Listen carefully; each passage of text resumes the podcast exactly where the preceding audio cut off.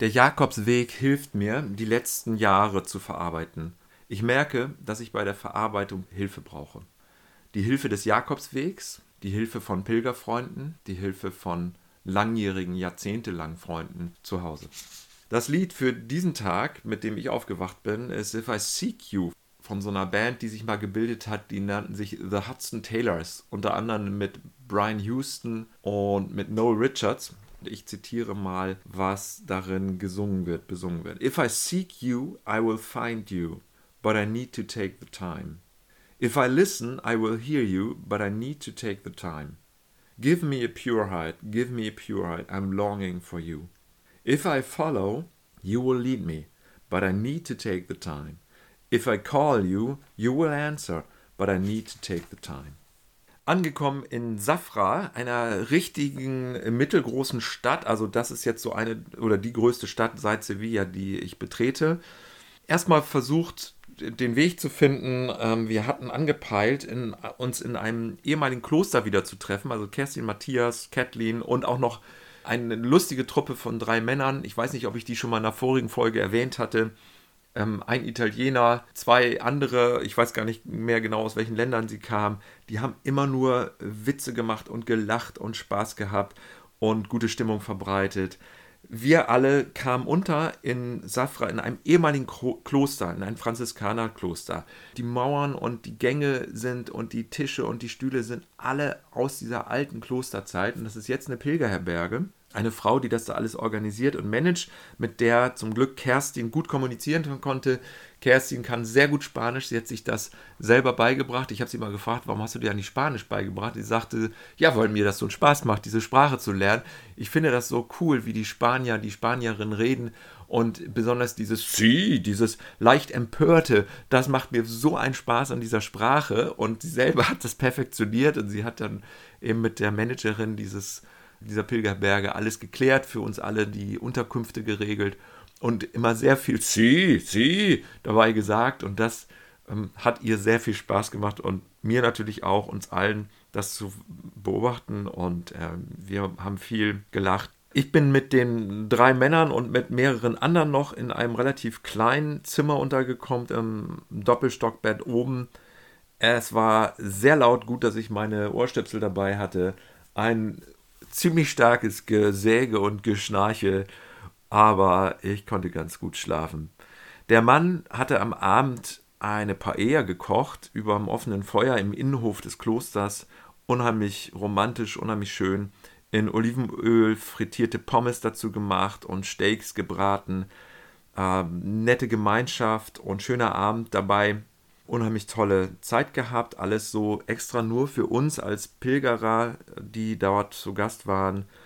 Dann morgens zu, bin ich aufgewacht zu lautem Gesang von den zwei Italienern und dem Spanier, die zu Buena Vista Social Club laut gesungen haben und sie mussten ermahnt werden von der Managerin dieser Pilgerberge etwas leiser zu singen, um die Musik auch leiser zu drehen, weil andere noch geschlafen haben in anderen Räumen.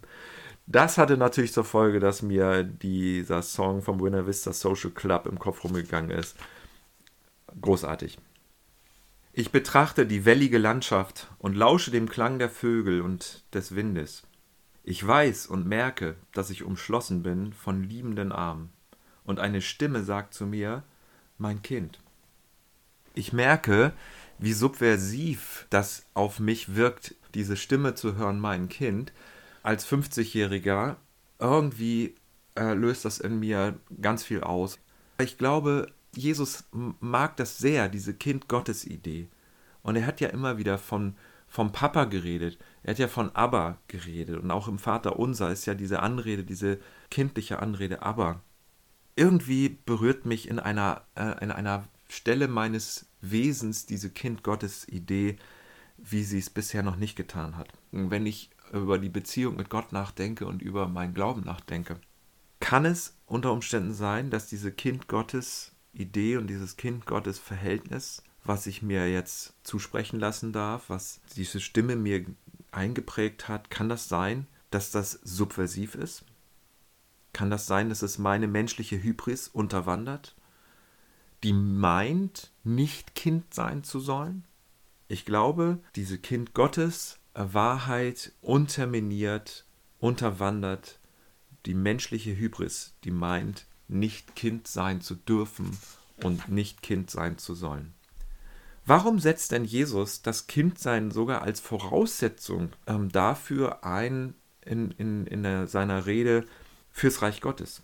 Mir wird klar, mir wird bewusst, Stolz und Hybris verkleiden sich manchmal als was ganz anderes. Stolz und Hybris sind Stolpersteine fürs Reich Gottes. Danke Gott, dass ich dein Kind bin.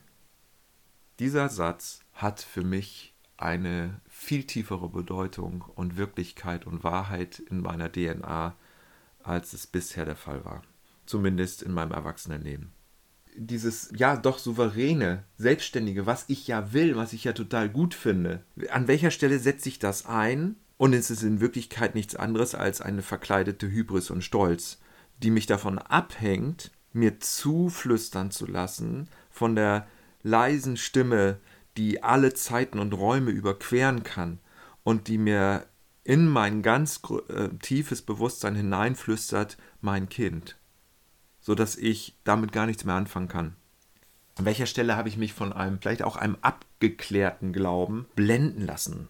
Ich will nicht abgeklärt glauben, gespeist von meiner eigenen menschlichen Hybris meinem eigenen menschlichen Stolz.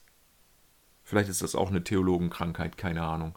Wenn ich jetzt so darüber nachdenke, was mir äh, diese Stimme zugeflüstert hat auf dem Jakobsweg, dann merke ich einfach, wie, wie wertvoll diese Zeit ist und wie wertvoll auch dieses direkte Zusagen Gottes in mein Inneres ist, zu hören, äh, mein Kind. Ja, ich stelle fest, wenn Jesus etwas ausspricht oder einem zuspricht, zum Beispiel, wer sucht, also wer zum Beispiel Gott sucht, der wird finden, dann ereignet sich das Gesagte auch. Warum? Weil er der menschliche Schöpfergott des Universums ist, der hervorbringt, was er sagt. Dieses Hören und danach Handeln, das finde ich unheimlich tröstlich. If I seek you, I will find you, but I need to take the time.